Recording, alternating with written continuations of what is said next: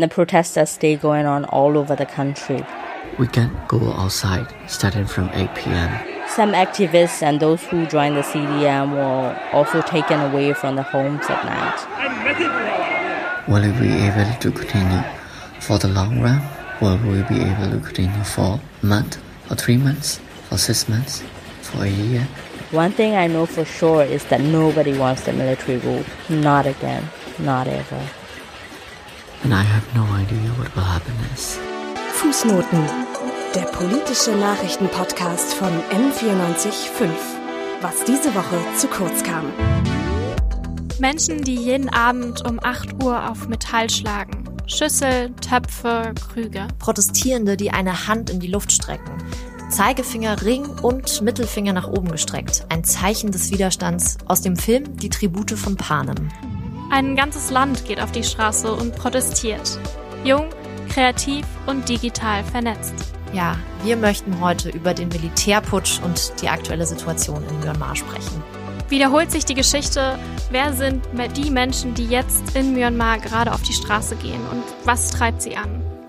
Ja, und um diese Fragen zu klären, haben wir mit verschiedenen Menschen gesprochen, Leuten von vor Ort, aber auch ExpertInnen. Unter anderem haben wir ein Interview geführt mit José Maria Araiza. Er hat vier Jahre für eine NGO gearbeitet, direkt in Myanmar und dort also auch gelebt und ist selbst auch Experte für internationales Menschenrecht. Außerdem haben wir mit Yen Chan Mai gesprochen, einer jungen Politikstudentin, die ist in Myanmar geboren und aufgewachsen und lebt jetzt seit einem Jahr in Deutschland. Und um auch so ein bisschen einen Eindruck zu bekommen von direkt vor Ort, haben wir uns auch Stimmungsbilder eingefangen von jungen Menschen, die in äh, Myanmar, insbesondere in der Hauptstadt Yangon, leben. Unter anderem einen jungen Studenten und eine junge Kulturschaffende haben mit uns gesprochen. Ja, und für euch am Mikrofon ist heute auf der einen Seite Froni Silberg. Genau, am anderen Ende des Mikros oder am zweiten Mikrofon ähm, sitze ich, Sarah Fischbacher. Fußnoten. Der politische Nachrichtenpodcast von M945. Was diese Woche zu kurz kam. Ich muss sagen, ich musste einfach über dieses Thema sprechen, über Myanmar sprechen, weil genau vor einem Jahr war ich noch vor Ort in Yangon, habe da in meinem FSJ für die Deutsche Welle Akademie gearbeitet, in der Entwicklungszusammenarbeit im Bereich Medien, mit jungen JournalistInnen zusammengearbeitet, mit jungen äh, Kulturschaffenden und ähm, Menschen, die ja so voller Hoffnung auf Meinungsfreiheit, auf Demokratie waren und ich weiß nicht, da hat mich das einfach ziemlich getroffen, was da passiert ist und ja, ich habe dringend jemand gebraucht, der da mit mir redet und habe Gott sei Dank die Sarah Fischbacher getroffen. Richtig. Und ähm, ich hatte lange Zeit keinen persönlichen Bezug zu Myanmar. Äh, ich glaube, das einzige Bild, das ich hatte, war 2017, äh, die Schlagzeilen, die um die Welt gingen. Ähm, die Verfolgung der Rohingya, ähm, auch gewissermaßen die blutigen Übergriffe des Militärs äh, gegen die muslimische Minderheit in diesem Land, bis äh, dann tatsächlich Froni nach Myanmar gegangen ist und mir berichtet hat über die Bevölkerung dort. Deswegen habe ich sie vor etwas über einem Jahr besucht und äh, mit ihr gemeinsam das Land bereist und diese Bevölkerung als wahnsinnig hilfsbereit, widerstandsfähig und ähm, ja richtige Stehaufmännchen erlebt. Und ich glaube, das ist auch etwas, was den Charakter der aktuellen Demonstration bestimmt, über die wir heute sprechen wollen. Heute ist Samstag, der 13. Februar, es ist 21 Uhr und ähm, wir möchten jetzt gerne beginnen. Ja, und ähm, so wie dir ging es ja eigentlich vielen Menschen, dass ähm, Myanmar, man hat das einfach gar nicht so auf dem Schirm, ist unglaublich weit weg. Es ist jetzt auch eins der ärmsten Länder der Welt. Das heißt, ja, es steht nicht unbedingt bei uns im Supermarktregal besonders präsent und ähm, viele Menschen haben eben erst durch diesen, ähm, durch diese Rohingya-Sache von Myanmar mitbekommen und diese Ereignisse sind deswegen auch so weit weg von uns. Richtig. Und vielleicht sollten wir gerade darum nochmal so ein bisschen auch für uns wiederholen, wie eigentlich dieser Militärputsch, der jetzt, glaube ich, doch sehr, sehr viele Menschen, gerade auch junge Menschen über die sozialen Medien hier auch in Deutschland erreicht hat, abgelaufen ist. Ähm, und die Ereignisse sind ja noch sehr neu. Wobei, wenn man genauer darüber nachdenkt, haben die eigentlich schon ihren Ursprung im letzten November. Und zwar haben am 8. November 2020 Wahlen stattgefunden, Die NLD, also die Nationale Liga der Demokratie, hat äh, mit einer überwältigenden Mehrheit der Stimmen, also mit über 80 Prozent, ähm, gewonnen und ist also erfolgreich wiedergewählt worden. Und das war damit ein klares Votum für die de facto Regierungschefin Aung San Suu Kyi, ähm, die wir hier vielleicht auch kennen, weil sie Friedensnobelpreisträgerin ist und eines der Aushängeschilder Myanmars. Allerdings hat von Anfang an ähm, das Militär in Myanmar dieses Wahlergebnis in Frage gestellt. Ja, und sie haben nicht locker gelassen und dann am 28. Januar 2021 ging es dann los mit Verhandlungen zwischen dem äh, Militärgeneral Min Aung Hlaing und der NLD über das Wahlergebnis und wie es weitergeht. Und ja, die Verhandlungen blieben eher erfolglos. Und es gab, da hat es dann auch angefangen, dass erste Gerüchte über einen möglichen Putsch die Runde gemacht haben. Genau, und jetzt geht's tatsächlich Schlag auf Schlag, Tag für Tag machen wir weiter am 29. Januar. Die Wahlkommission weist Vorwürfe des Militärs zurück, wonach es bei der Wahl zu Betrug gekommen sein soll. Das war der Vorwurf äh, des Militärs, weil dafür bis dato keine Beweise gefunden werden konnten. Und dann kommt der Moment, ähm, wo sich alles verändert hat. Am 1. Februar um 3 Uhr nachts hat das Militär damit begonnen, Abgeordnete, Aktivistinnen festzunehmen und eben auch ganz vorne die wiedergewählte Staatsrätin Aung San Suu Kyi festzunehmen. Richtig. Und dieser 1. Februar, ähm, ja, schreibt Geschichte, verändert alles in diesem Land. Äh, das Militär äh, ist an der Macht. Es ruft für ein Jahr den Notstand aus. Das äußert sich darin, dass Straßen von Militärfahrzeugen auf einen Schlag blockiert werden, dass äh, neue Minister ins Amt gerufen werden, dass eine Ausgangssperre ab 20 Uhr bis zum nächsten Morgen um 4 Uhr in Kraft tritt und ähm, vorerst für die beiden Großstädte Yangon und Mandalay ähm, und grundsätzlich einfach ähm, das Militär die Macht übernimmt. Ja, und am Anfang ist auch das, die, sind die Telefonleitungen gekappt, die Internetverbindung ist unten ähm, und für mehrere Stunden unterbrochen. Das Staatsfernsehen sendet erstmal gar nicht und am ersten Tag, am 1. Februar, sind auch alle Banken vorübergehend geschlossen. Ja, und ähm, anfangs wird auch hier in den deutschen Medien und weltweit relativ wenig über die Bevölkerung, Bevölkerung gesprochen, da die natürlich erstmal mit großer Verunsicherung und auch mit Angst reagiert. Allerdings ähm, macht dann ein Aufruf, der vermutlich aus NLD-Kreisen kommt, äh, die Runde. Und zwar der Aufruf dazu, auf die Straße zu gehen und zu protestieren. Und dann, das startet dann etwas, was bis heute andauert und ähm, wirklich ungeahnte Ausmaße angenommen hat. Die Proteste beginnen. Zum ersten Mal am 2. Februar schlagen Menschen als eben Zeichen ihres Protests auf ähm, metallische Gegenstände, auf Töpfe, auf Pfannen, auf Schüsseln, um gegen die Militärjunta zu de demonstrieren.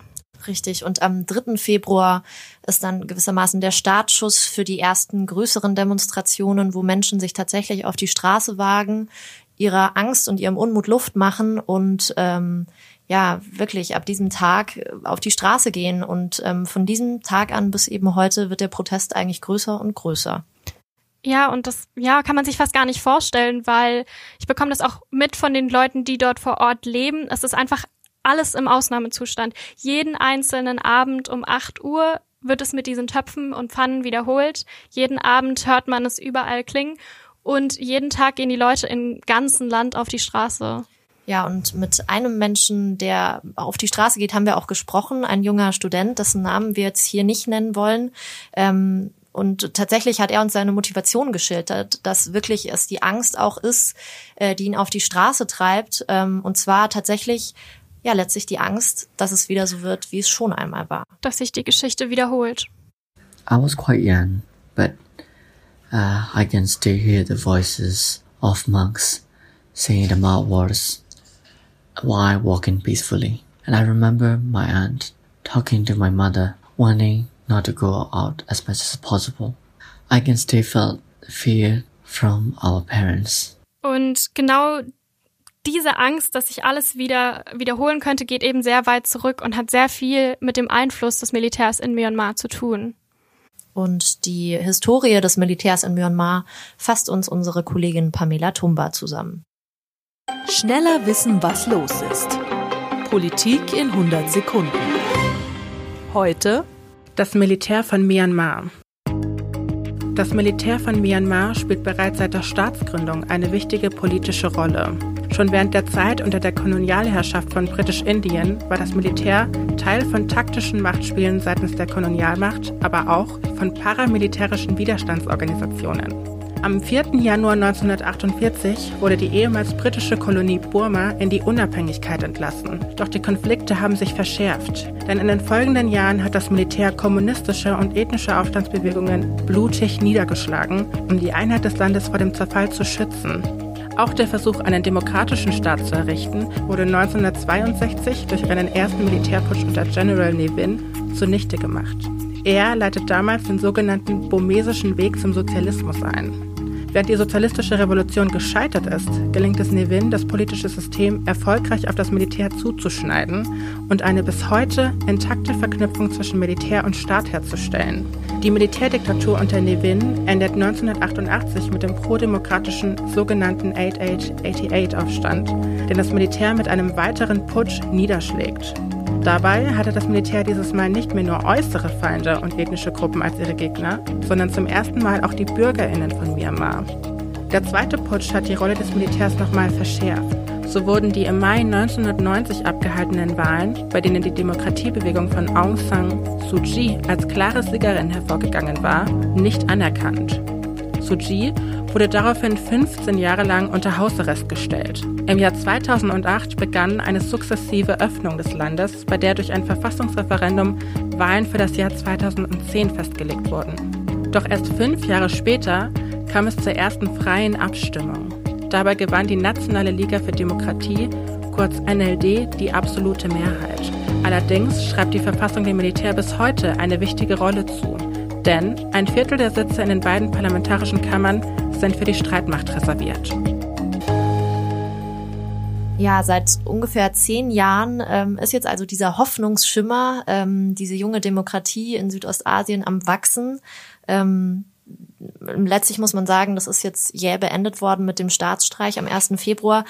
Aber tatsächlich, wenn man nochmal zurückblickt auf die letzten Jahre, ist es eigentlich nicht so, dass das Militär jemals von der Bildfläche verschwunden ist. Nee, leider ist es ja eben keine richtige in Anführungsstrichen Demokratie gewesen, weil durch die Verfassung, die sie sich ja selber geschrieben haben, im Grunde genommen 2008, war ja diese ähm, 25 Prozent im äh, Parlament für das Militär festgelegt und damit ist ja keine Entscheidung aus dem Parlament gegangen ohne die Genehmigung des Militärs. Und Richtig. ich finde, da stellt sich schon so ein bisschen die Frage, warum haben sie denn jetzt überhaupt geputscht? Ich meine, wenn sie sowieso die ganze Zeit ihr, ihren Einfluss immer noch da hatten und ihre Kontrolle immer noch hatten, warum dann eigentlich der, das Ganze? Ja, weil eigentlich muss man ja sogar sagen, diese 80 Prozent, ähm, die die Partei von Aung San Suu Kyi jetzt erreicht hat, ähm, kommen dem Militär insofern ja gar nicht mal richtig nahe, weil eben 25 Prozent ähm, der Sitze im Parlament immer noch automatisch durch die Verfassung festgelegt ähm, auf das Militär fallen und ähm, letztlich quasi diese 80 Prozent äh, darum ähm, gar nicht wirklich dann ultimativ im Parlament umgesetzt werden können. Ähm, tatsächlich habe ich aber den Eindruck gehabt bei der Recherche, dass ähm, ja gewissermaßen doch die NLD in den Augen des Militärs ein bisschen zu sehr erstarkt ist in letzter Zeit. Ähm, also unter anderem gab es äh, dann doch quasi Widerstand gegen bestimmte Entwürfe des Militärs im Parlament ähm, durch die NLD und darum denke ich, macht das durchaus was aus, ähm, dass man gewissermaßen jetzt so ein bisschen den Riegel vorschieben wollte, um zu sagen, ähm, wir sind nicht weg, ähm, wir lassen uns unsere Bedeutung nicht nehmen. Gerade weil ja auch diese Beliebtheit der NLD nicht gleich geblieben ist, sondern immer noch noch stärker geworden ist. Also die Wahl haben sie ja jetzt, glaube ich, mit knapp über 80 Prozent gewonnen. Das sind noch mal mehr als bei der letzten Wahl.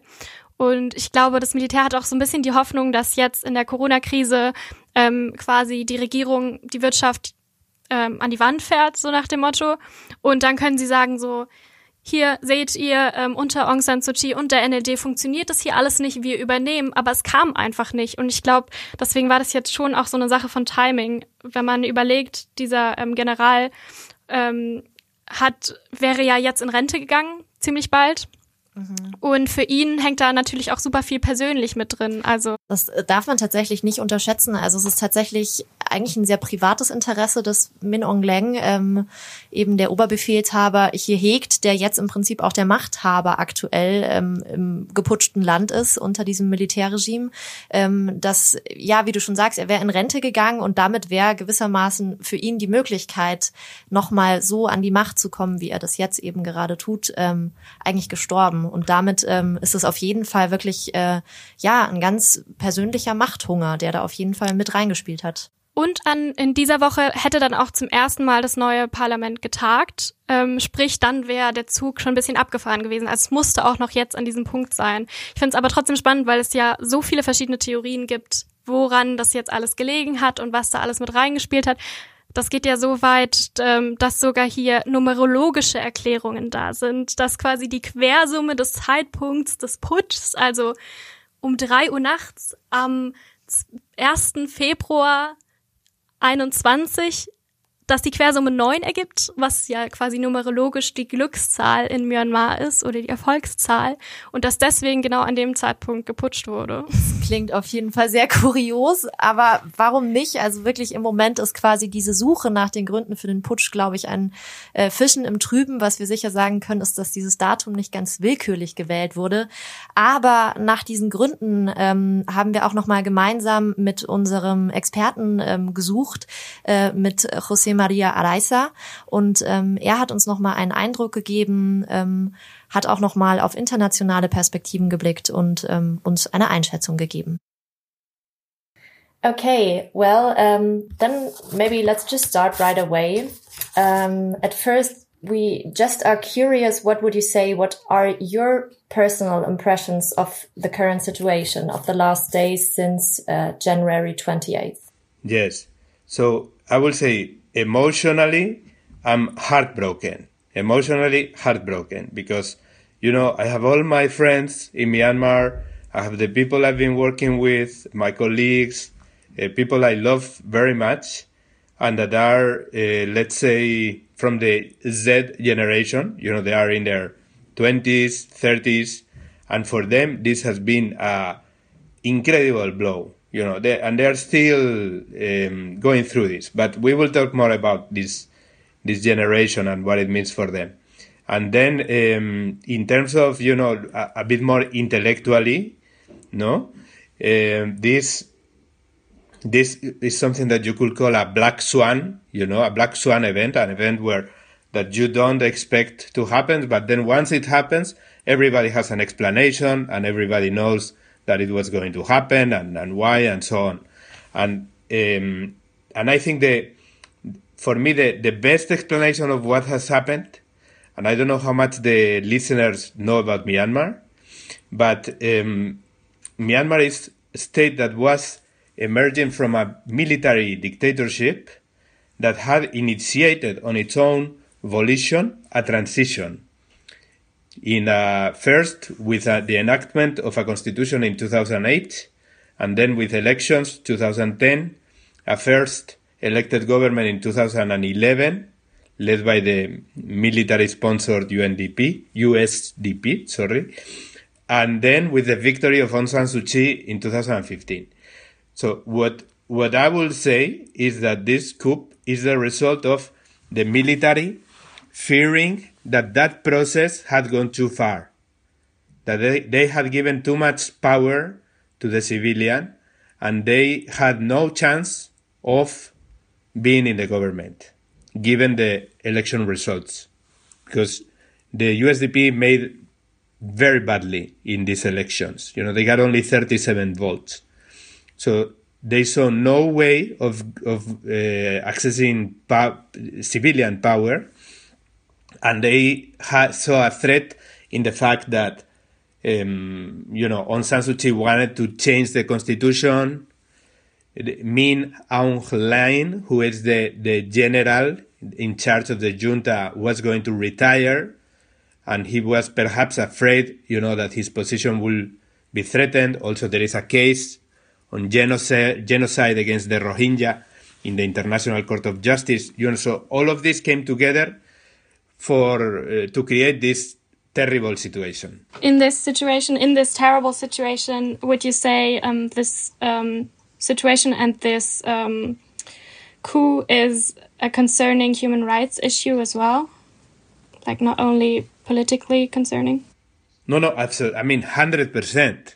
It's, it's primarily a, a human rights issue, including the right to participate in political affairs and be part of uh, democratic governance, which is also human rights. You know, there are over 300 people detained at the moment. The, um, there is a fear that um, more human rights violations will, will take place. There was a special session of the Human Rights Council yesterday, as you know. Um, it, it's purely a, a, human rights issue. And uh, what I will, I will, you know, to remind the, the, our listeners so that they understand how, how, how terrible, how dramatic this is. The, a 20 year old girl who was protesting, Mia Tet Tet Kain, she was shot in the head with a, with a rubber bullet. And um, at this moment, right now, her family has agreed to remove life support. You know, so it's it's a it's it's a a, a young woman, you know, that had a, a future in a democratizing Myanmar that suddenly is shot for nothing. You know, she was shot in the back of the head by um, by some policeman. Um, you know, I don't know why. You know, just to terrorize the population. So I think that this is is purely, primarily a human rights situation. Do you think the protests will get more violent?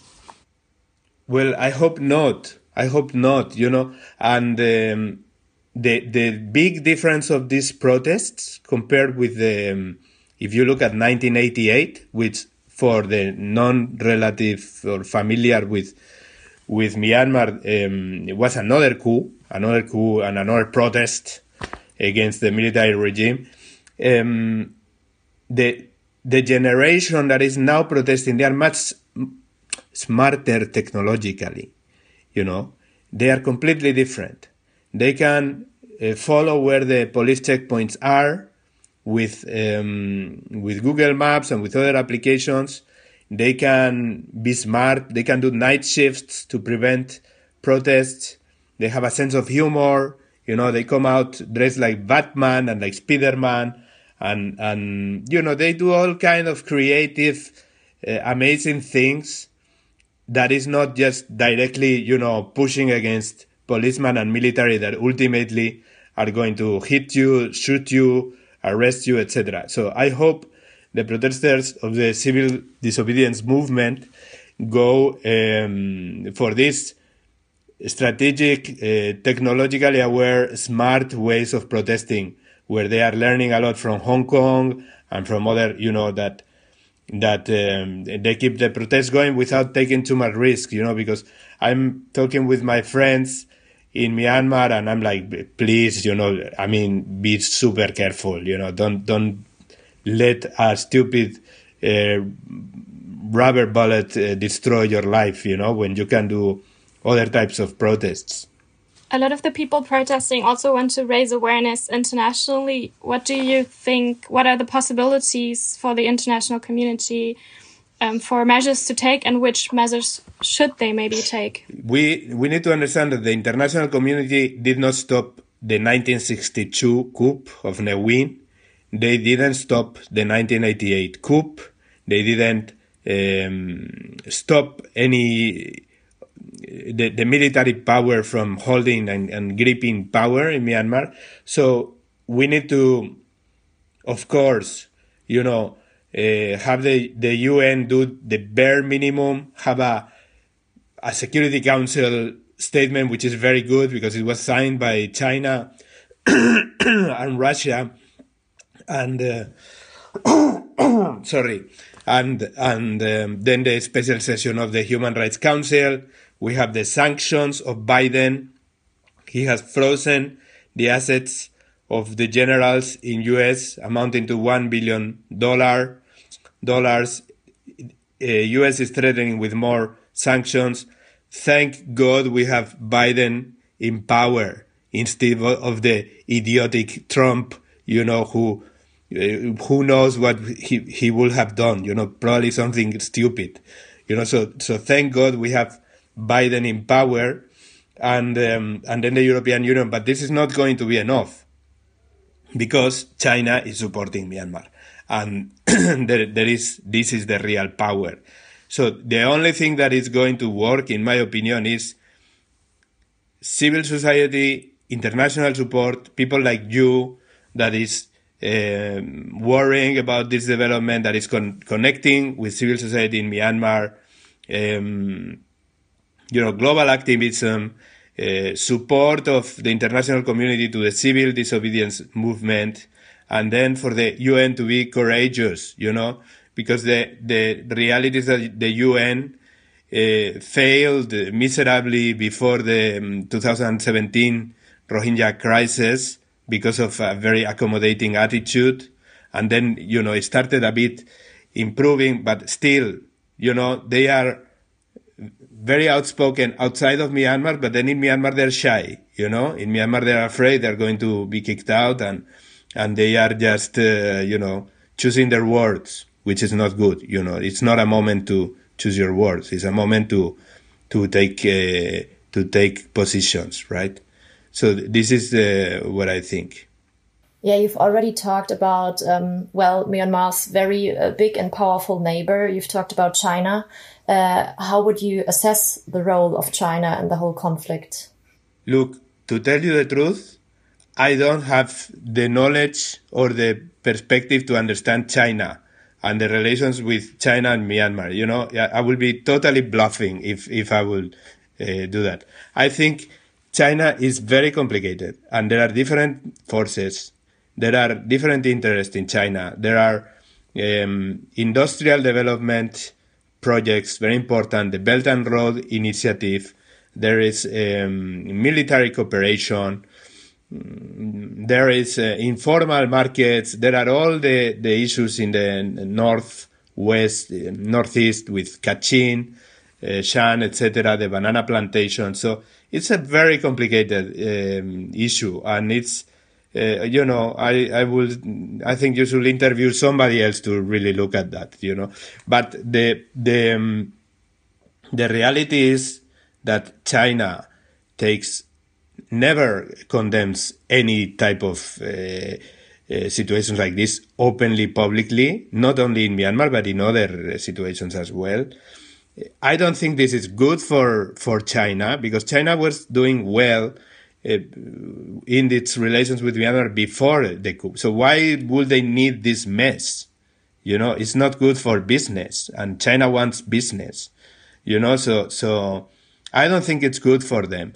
But uh, obviously China has been um, supporting lately Myanmar with um, technology, with um, you know top-notch uh, surveillance technology uh, that it's just coming into Myanmar. It's very funny because uh, you know when journalists mention this, then the government say that they were bringing seafood. No, so there's all kind of jokes with the containers full of seafood which in reality is like all of these antennas that can listen to any phone conversation, right? So, um, so it's a, it's probably an ambi- ambivalent uh, situation. It's probably not black and white, but uh, what I think is a, a, good point for the listeners to understand is that this coup is very stupid because it doesn't benefit anybody. You know, it doesn't benefit the military now, now what they are going to do? You know, whether are they going to go back to, to, you know, Oja style isolation? It's, it's ridiculous. You know, it's bad for their own business also. It's bad for China. It's bad for the people. It's bad for, for everybody, you know, so I think, uh, they, they need a way out, you know, they need a way out to, to backtrack. And I think that's something to, to be politically intelligent about. You know, they, they need a way to say, okay, uh, we are so amazing so that we are backtracking and, and giving back the power to the elected government. But but I, I don't know how is that going to happen. You know, that's uh, I, I don't see it very clearly. Yeah, and I think most people wouldn't have seen that coming. Yeah. And I think um, Yeah. that's sort of empowering. Um, thinking forward from that thought, um, what are your hopes or maybe even um, worries um, for the next week? So I- think um, it's important to think about the safety and the security of the protesters. It's important to support them morally, to give them um, from outside all the support that they that they need, because the it's probably going to be a long process, and uh, nobody wants uh, victims. You know, we don't want hundreds of people in in jail for for nonsense and people getting shot and people getting beaten up. You know, so I think it's very important to support the civil society as much as possible and you know establish networks, establish connections, um, do advocacy with our governments as much as possible to uh, mitigate the the actions of the military. Thank you very much for your insights and for your information. especially because um, you have that personal insight and um, could tell you could tell us not only about um, well a political perspective but also your personal side. Thanks a lot. Okay, thank you, thank you. Ja, und diese Kraft der Proteste, die José auch gerade angesprochen hat, die bezieht sich einfach auf das gesamte Land. Das muss man sich mal vorstellen. Das Myanmar ist ungefähr doppelt so groß wie Deutschland und ist ja in so viele ethnische Minderheiten aufgespalten. Also da ist eigentlich nicht so eine große Einigkeit vorhanden. Aber ähm, durch diese, dieses Ziel oder dieser gemeinsame Feind, könnte man fast sagen, dem Militär, gehen plötzlich alle Menschen in Myanmar auf die Straße. Und zwar nicht nur einfach in einem Protest, sondern es verändert sich die ganze Zeit. Es ist super kreativ. Es findet alles auch auf Social Media statt. Ähm, das Internet, vor allem Facebook, spielen eine super zentrale Rolle. Und ähm, ja, jeden Tag hat man das Gefühl, es wird ein bisschen bunter und es wird ein bisschen lauter, kreativer. Da stehen ähm, Menschengruppen mit Geigen und ähm, protestieren. Es gibt Leute im Spider-Man-Kostüm. Ähm, also Es mutet fast, finde ich, so ein bisschen äh, popkulturell eigentlich an. Und man muss sich das ja wirklich vorstellen, das ist ein Land mit über 50 Millionen Menschen. Also es kommt fast an die Größe von Deutschland ran, wenn auch einer sehr viel größeren Fläche. Und ähm, wie du schon angesprochen hast, 130 verschiedenen ethnischen Minderheiten oder ethnischen Mindestens, Gruppen. ja. Mindestens, genau. Also das sind wirklich, ähm, glaube ich, äh, Dimensionen, ähm, die wirklich auch schwer vorzustellen sind oder schwer greifbar sind. Und Myanmar ist ja doch auch ein Land, das es bisher nicht geschafft hat, äh, die jetzt gerade eben so zu einen oder ja, also letztlich ist es ja das auch, wofür es quasi in den letzten Jahren oder worum es in den letzten Jahren sehr gekämpft hat. Und ähm, plötzlich kommt eben dieser Putsch und vereint die Menschen und ja, also bei mir sind auch die Bilder, glaube ich, vor allem wirklich hängen geblieben, die ja jetzt auch hier durch die sozialen Netze gehen, dass man plötzlich ähm, Bodybuilder sieht, ähm, die in einem ganzen Block in Yangon, in äh, der größten Stadt des Landes, auf die ähm, ja wirklich auf die Straße gehen oder junge Frauen in äh, Brautkleidern und Ballkleidern, also wo man wirklich auch finde ich drüber schmunzeln muss. Ich habe auch das Gefühl, dass es mit viel Humor und wie du schon sagtest, einfach auch echt großer Kreativität verbunden ist, die jetzt einfach da alle zusammen in den verschiedensten Städten und Regionen, die ja auch alle sehr unterschiedlich sind in Myanmar, ähm, gemeinsam auf die Straße bringt. Ja, und wir haben auch mit einer Kulturschaffenden gesprochen, die hat uns das auch nochmal beschrieben, wie diese Proteste gerade von jungen Menschen aussehen. The way they let their individuality shine is truly inspiring. Each of them walks the street to protest against the military dictatorship in their own unique way. They put the signs with meme worthy slogans. They dress themselves up in all kinds of ways to attract the attention on the internet. As they grew up in a re- relatively open country and they are digital natives, they're very active on both online and offline. Ich finde, man darf dabei aber auch nicht ganz vergessen, ähm, dass das alles nicht nur Spaß ist und ähm, nicht nur einen Festivalcharakter hat, so ein Stück weit, sondern ähm, dass die Menschen einfach keine andere Möglichkeit haben. Ja, wirklich. Also, dass diese Proteste auch so humorvoll sie vielleicht ähm, aussehen, auf jeden Fall einen ganz, ganz ernsten Antrieb haben. Und ähm, spannend fand ich aber auch, was jetzt hier gerade die Kulturschaffende uns vermittelt hat, ähm, dass diese Proteste total anpassungsfähig sind an äh, das, was da jetzt quasi auch gerade immer vom Militär ähm, alles kommt. Also sie hat gesagt, ähm, die Menschen sind offline und online und passen sich immer an. Und ähm, wir hatten ähm, auch noch eine zweite Gesprächspartnerin und ähm, das ist Nien Chan Mai. Ähm, sie ist äh, Studentin, studiert aktuell hier in Deutschland, ähm, ist aber in Yangon aufgewachsen und kennt das Land natürlich sehr, sehr gut und versucht auch von hier aus an den Protesten teilzunehmen, eben auch online. Und äh, sie hat uns noch mal einen Eindruck gegeben, wie wichtig eigentlich ähm, das Internet gerade ist und wie ähm, die Taktik der aktuell protestierenden Menschen aussieht. Okay, Chan, wie geht es dir nach den ganzen Geschehnissen der letzten zwei Wochen? Und kam das alles für dich? Hat sich das sehr überrumpelt? Kam das sehr überraschend für dich? Das ist teilweise unerwartet, sagen wir mal so, weil dieser Geruch ähm, über den Putsch, über den geplanten Militärputsch lag schon in der Luft. Und schon vor, schon vor drei Tagen äh, vor dem vor dem 1. Februar hat das Militär in einer Pressekonferenz ein Militärsprecher, ein Pressesprecher vom Militär hat das gesagt. Ja, wir können gar nicht sicher sagen, ob wir die Macht des Landes übernehmen werden oder nicht. Das war erstes Vorzeichen. Und das zweite Zeichen war, dass die Demonstrationen, die von Militär so ähm, gestaltet oder unterstützt wurden, die waren überall, zum Beispiel vor, äh, besonders vor der Schwedegund Pagode, wo auch ähm, ganz zentral in Yangon, in der ehemaligen Hauptstadt äh, von Myanmar ist. Und da haben sie auch zum Beispiel so ähm, kriminell aussehende Personen äh, angestachelt. Äh, das hat das Militär angestachelt. Und da haben sie auch, haben diese Demonstranten auch Gewalt, ähm, ganz gewalttätig die Verkäufer und die einfache Bürgerinnen und Bürger auf den Straßen ähm, angegriffen.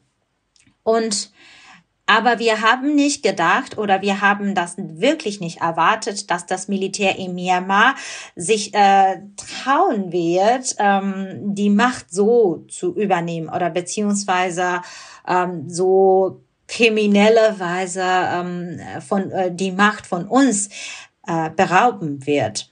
Ne? Aber jetzt haben sie schon gemacht. Das ist schon ein Verbrechen. Das ist das Verbrechen, das sie dann äh, begangen haben. Und wie ist die aktuelle Situation vor Ort? Hast du Kontakt mit Menschen vor Ort, Freunden, Familie?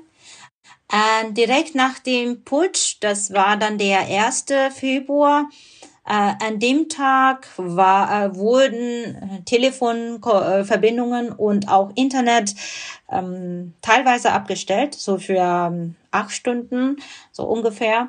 Äh, da war ich schon sehr beunruhigt, weil ich meine Familie und meine Freunde nicht erreichen konnte. Äh, besonders meine Freunde, die an vordersten Front kämpfen, also gegen das Militär. Und auch besonders ähm, die dann ständig, ähm, ne, also die sich dann für die Verbesserung der Verfassung oder auch die bessere Bildung eingesetzt haben. Diese Leute sind in großer Gefahr. Und dann habe ich versucht, so ähm, äh, mit ihnen zu telefonieren, beziehungsweise auch äh, über soziale Netzwerke zu schreiben.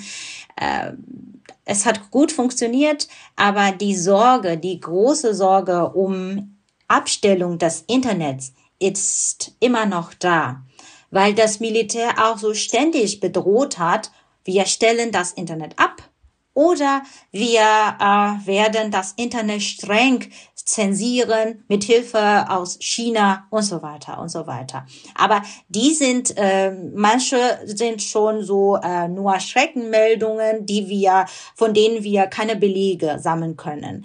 Deswegen kann ich überhaupt nicht sagen, trotzdem ist die so Sorge immer groß. Du hast jetzt gerade schon von Freunden von dir erzählt, äh, die an vorderster Front kämpfen. Kannst du uns vielleicht so ein bisschen erzählen, wer protestiert denn da jetzt eigentlich gerade? Ich würde mal sagen, jetzt ist ja das ganze Land. Ähm, so, aber es gibt auch natürlich so die Leute, die dann auf soziale Netzwerke schon ähm, so sagen, okay, heute ist der 13. Tag nach dem Putsch. Was machen wir dann weiter? Was machen wir dann morgen? Oder was, was wir weitere Pläne äh, haben, wir haben, wenn das Internet abstell, abgestellt werden würde. Und aber die Demonstranten, die oder die Leute, die wir dann in Nachrichten gesehen haben oder immer sehen, sie sind alle, alle Leute, die, das ist die ganze Bevölkerung, die in alle Städte in Myanmar leben, aber besonders die junge Generation, sagen wir Generation Z. Ne? Und mit diesem Spruch, äh, ihr habt euch mit der falschen Generation angelegt, das ist dann ähm, unser Motto, sage ich mal. Du hast auch gerade die Taktik schon so ein bisschen thematisiert, dass es quasi von Tag zu Tag geplant wird. Kannst du das vielleicht auch noch ein bisschen beschreiben? Wie ist da gerade das Vorgehen? Ja, und wir haben auch äh, auf sozialen Netzwerke haben wir auch immer viel über Demonstrationen in Hongkong gesprochen, wie äh, die junge Generation in Hongkong mit Gewalt von Sicherheitskräften umge umgegangen sind. Und ähm, sowas ahmen wir auch nach oder zum Beispiel, okay, was ist denn unser Ziel? Ne? Tag für Tag müssen wir immer besprechen. Ich auch, auch von Deutschland aus kann ich dann auch vorschlagen und so weiter. Zum Beispiel, wenn wir dann so ähm, Meldungen haben, dass die Polizei äh, gewalttätig sein wird oder dass die ähm, Soldaten dann zu dieser Ort oder nächsten Ort gehen werden, dann äh, sagen wir, okay, was machen wir? Wollen wir dann konfrontieren? Oder wollen wir dann ganz friedlich bleiben und dann auch einfach sitzen bleiben oder nach Hause gehen? Ne? Und das ist auch sehr wichtig, weil Unsere ältere Generation hat dann andere Strategien angewandt. Zum Beispiel, wir konfrontieren, wir sind mutig und wir werden einfach konfrontieren, egal was wir Waffen diese Soldaten oder äh, Polizei haben. Aber jetzt ist die Generation so, äh, jetzt tickt die Generation Z gar nicht mehr so, sondern okay, ähm, was ist dann, was ist dann effizient? Wie können wir unsere Demonstrationen effizient gestalten? Das ist dann immer Tag für Tag sehr unterschiedlich. Und dabei spielt ja das Internet oder speziell in Facebook in Myanmar auch eine riesengroße oder wenn nicht die zentrale Rolle. Richtig? Ja, und ähm, damals, im Moment ist Facebook auch schon teilweise äh, gesperrt in Myanmar. Und äh, wenn die internationale, äh, wenn die internationale Gesellschaft dann Facebook-Posten aus Myanmar sieht, soll, also soll man das wissen, dass man äh, über VPN ähm, benutzt, ne? Also ben, äh, dass, dass man Facebook über VPN benutzt, weil das auch so weil das Militär auch das äh, wirklich weiß, äh, dass das Facebook so zentrale Ro Rolle hat. Aber die Generation Z oder sage ich mal, die ganze Bevölkerung war sehr schlau und ist immer schlau. Sie gehen direkt auf Twitter oder sie gehen direkt auf äh, Telegram. Äh, sie suchen alle Wege, durch die man dann gegen das Militär, gegen den Militärputsch äh, kämpfen kann. Äh, genau alle Schlupflöcher, um das irgendwie zu umgehen. Hast du trotzdem Sorge, das Militär könnte das Internet so weit einschränken, dass das irgendwann nicht mehr möglich sein wird? Ähm, eben habe ich dann auch die Meldungen äh, gelesen auf Facebook.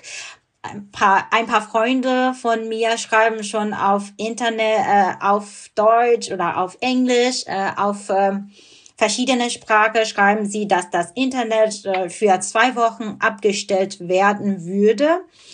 Aber äh, das weiß ja niemand, das kann niemand bestätigen. Aber trotzdem ist die Sorge da. Ne? Aber ich meine, wir als Burmesen, die im Ausland leben, äh, wir sehen uns, oder ich sage mal für mich selbst, ich sehe mich in der Pflicht, also meine Sicherheit und meine Freiheit, die ich hier in Deutschland habe, zu nutzen, meine Freunde und meine Familie oder alle die, die ganze Bevölkerung in Deutschland zu unterstützen in diesem, bei diesem Kampf für die Freiheit. Deswegen werde ich, werden wir auch versuchen, ähm, durch allen Wege zu erreichen. Es ist wahrscheinlich auch zweierlei Ängste, die da so ein bisschen gegeneinander stehen, oder? Also einerseits natürlich die Angst davor, was passiert, was riskiert man, wenn man auf die Straße geht und seine Stimme erhebt, aber andererseits wahrscheinlich die Angst davor, was auf dem Spiel steht, was kommen mhm. könnte. Ja, und das ist auch, ähm, das haben wir schon teilweise sehen können. Zum Beispiel gestern war der Tag der Union in Myanmar. Das ist auch ähm, ein großer Feiertag in Myanmar.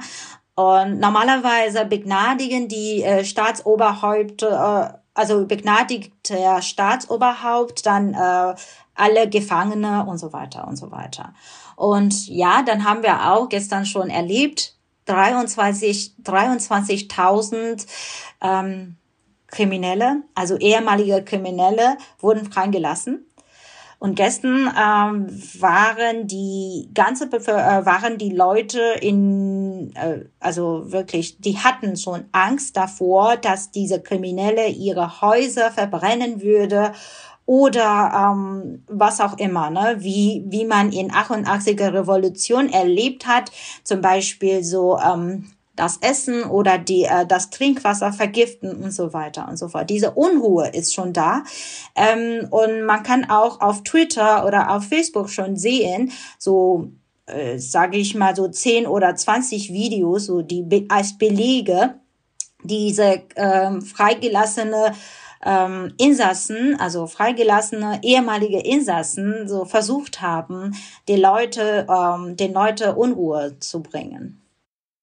Jetzt ist ja auch immer wieder die Rede noch von äh, GegendemonstrantInnen, die es gibt, die vielleicht sogar bezahlt sind. Weißt du darüber was? Ähm, ja, also ich habe auch wir gesehen, zum Beispiel ähm, in Mandalay, das war auch am 9., ja genau, am 9. Februar, das hat auch die ganze Welt mitgekriegt, dass ähm, eine 19-Jährige ähm, erschossen wurde. Und dann auch in Mandalay, in andere große Stadt, äh, in andere Groß Großstadt Myanmars, äh, auch so Gewalt, äh, war die Polizei gewalttätig und da haben sie auch zum Beispiel diese kurze Szene, ne, kurze Szene, dass die äh, Demonstranten, dass die Demonstranten die Polizei mit Wasserflaschen geworfen haben. Dieser kurze, äh, diesen kurzen Abschnitt habe, hat das Militär genommen und das haben sie in staatliche Fernsehsendungen ausgestrahlt, ausgestrahlt und sagen, äh, geben der, der Bevölkerung äh, vorwarnt, ja, wir mussten gewalttätig sein, weil die Demonstranten gewalttätig waren. Ne? Und das ist auch unsere Hauptsorge. Wir haben ja so viele Sorge, aber das ist auch eine der Hauptsorge, weil ähm, zum Beispiel, sagen wir mal so, das Militär die Leute schickt, ähm, sich, einzu, sich in die Gruppe einzuschleichen, sich in die Gruppe der Demonstranten einzuschleichen und machen, ich bin ja einer von euch und da trotzdem dann so ähm, Gewalt übt und so weiter. Und dann werden die Leute dann, oh, das ist dann von unserer Gruppe, ne, und so weiter. Diese, ähm, diese Taktik vom Militär, die dann jahrelang, jahrzehntelang ähm, ähm, angewendet hat, das ist immer noch da. Und deswegen ähm, kümmern sich die äh, junge Leute und auch die Demonstranten, alle Demonstranten um diese Sicherheit der Demonstranten und beziehungsweise auch nicht auf keinen Fall gewalttätig zu sein immer friedlich zu bleiben, dieser ja. ähm, friedliche Widerstand. Genau. Ähm, Gibt es denn was abschließend vielleicht, was du, äh, was du dir erhoffst oder was du dir wünschst, ähm, was vielleicht passiert? Ähm, ich würde mal Herrn äh, Thomas Andrew äh, zitieren. Das, ähm, das hat er auch gestern bei UN ähm, glaube ich. Ähm, ja, er hat dann auch in diesem in dieser in der Besprechung auch erwähnt, die internationale Gesellschaft und auch die Länder sollen etwas tun, etwas mehr als Statements auf dem Papier und etwas Effizientes. Wir wissen genau, dass ähm, alle Länder dann Sanktionen gegen Militär und Militärangehörigen äh, üben werden. Aber nicht nur die Sanktionen, sondern auch die Aktionen, die dann die Länder auf diplomatischer Ebene oder beziehungsweise, was weiß ich, dann auch ähm, äh, auch die Weltbevölkerung können, kann auch Solidarität mit, den, mit der burmesischen Bevölkerung zeigen und so weiter. Wie ich eben gesagt habe, alle Wege, durch alle Wege müssen wir gegen den Militärdiktator kämpfen. Ja, wichtig ist, dass wir nicht, dass wir nicht wie Dominosteine umfallen lassen. Und dass wir nicht wegschauen. Ja, vielen Dank, Charlie. Vielen Dank. Herzlichen Dank. Super Einblick, ja.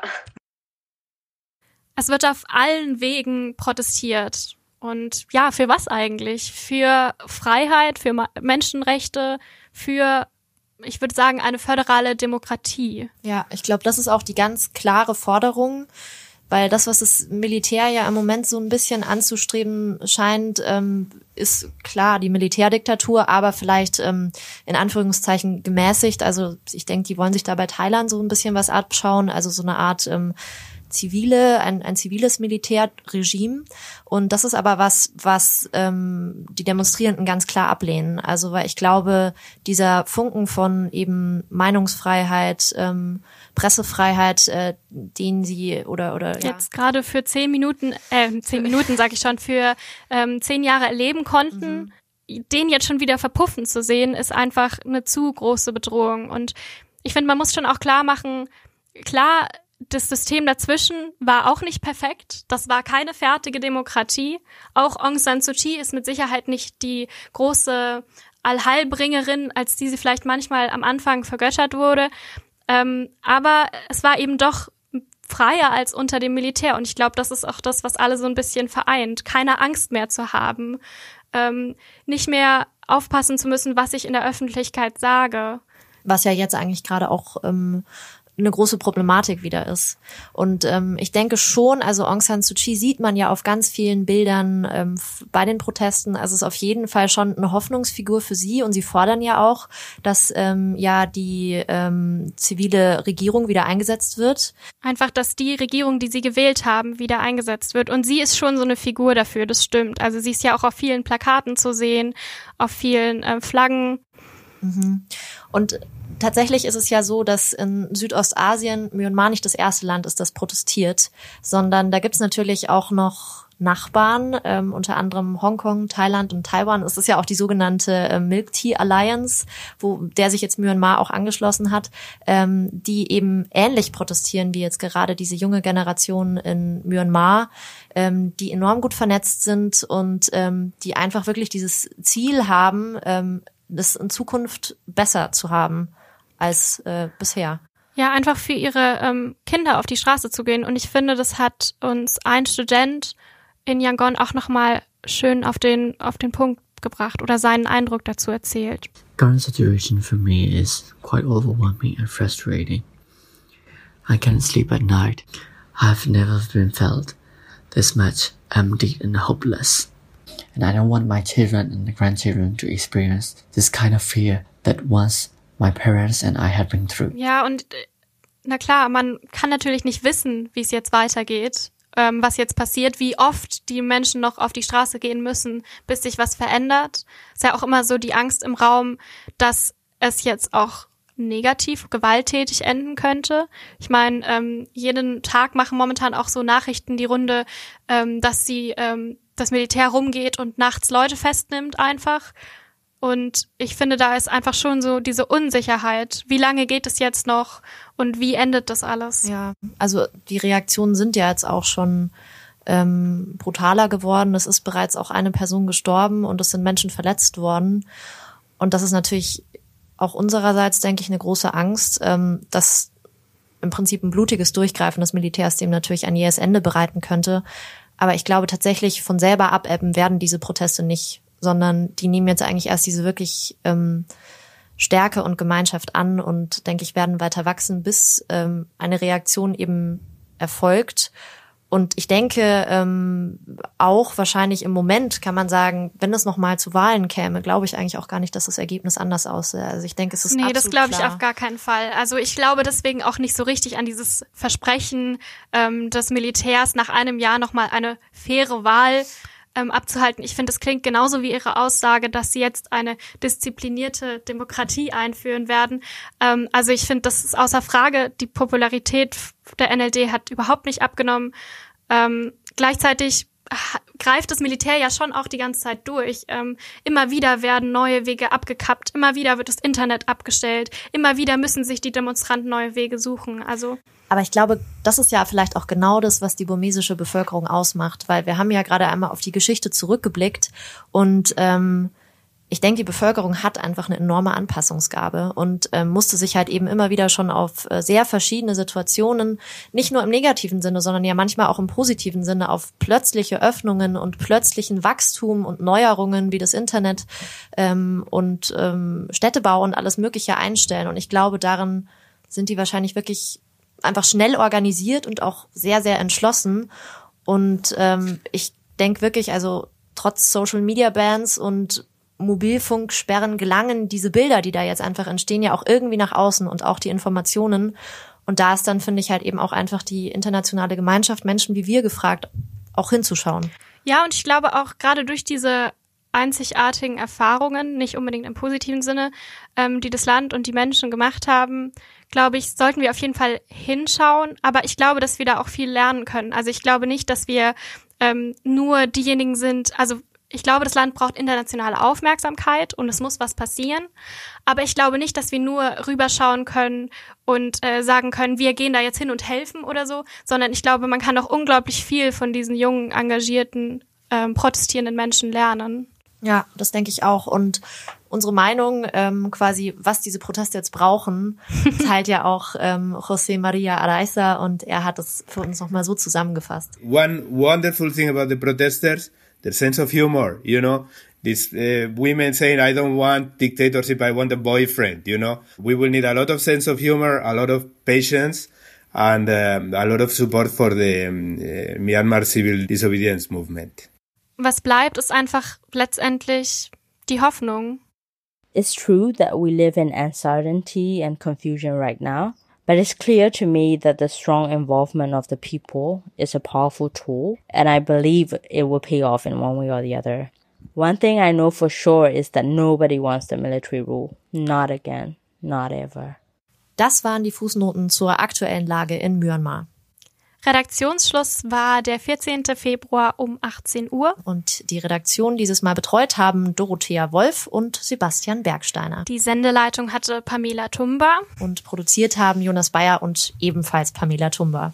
Und am Mikrofon waren Froni Selberg. Und Sarah Fischbacher. Fußnoten. Der politische Nachrichtenpodcast von M945. Was diese Woche zu kurz kam.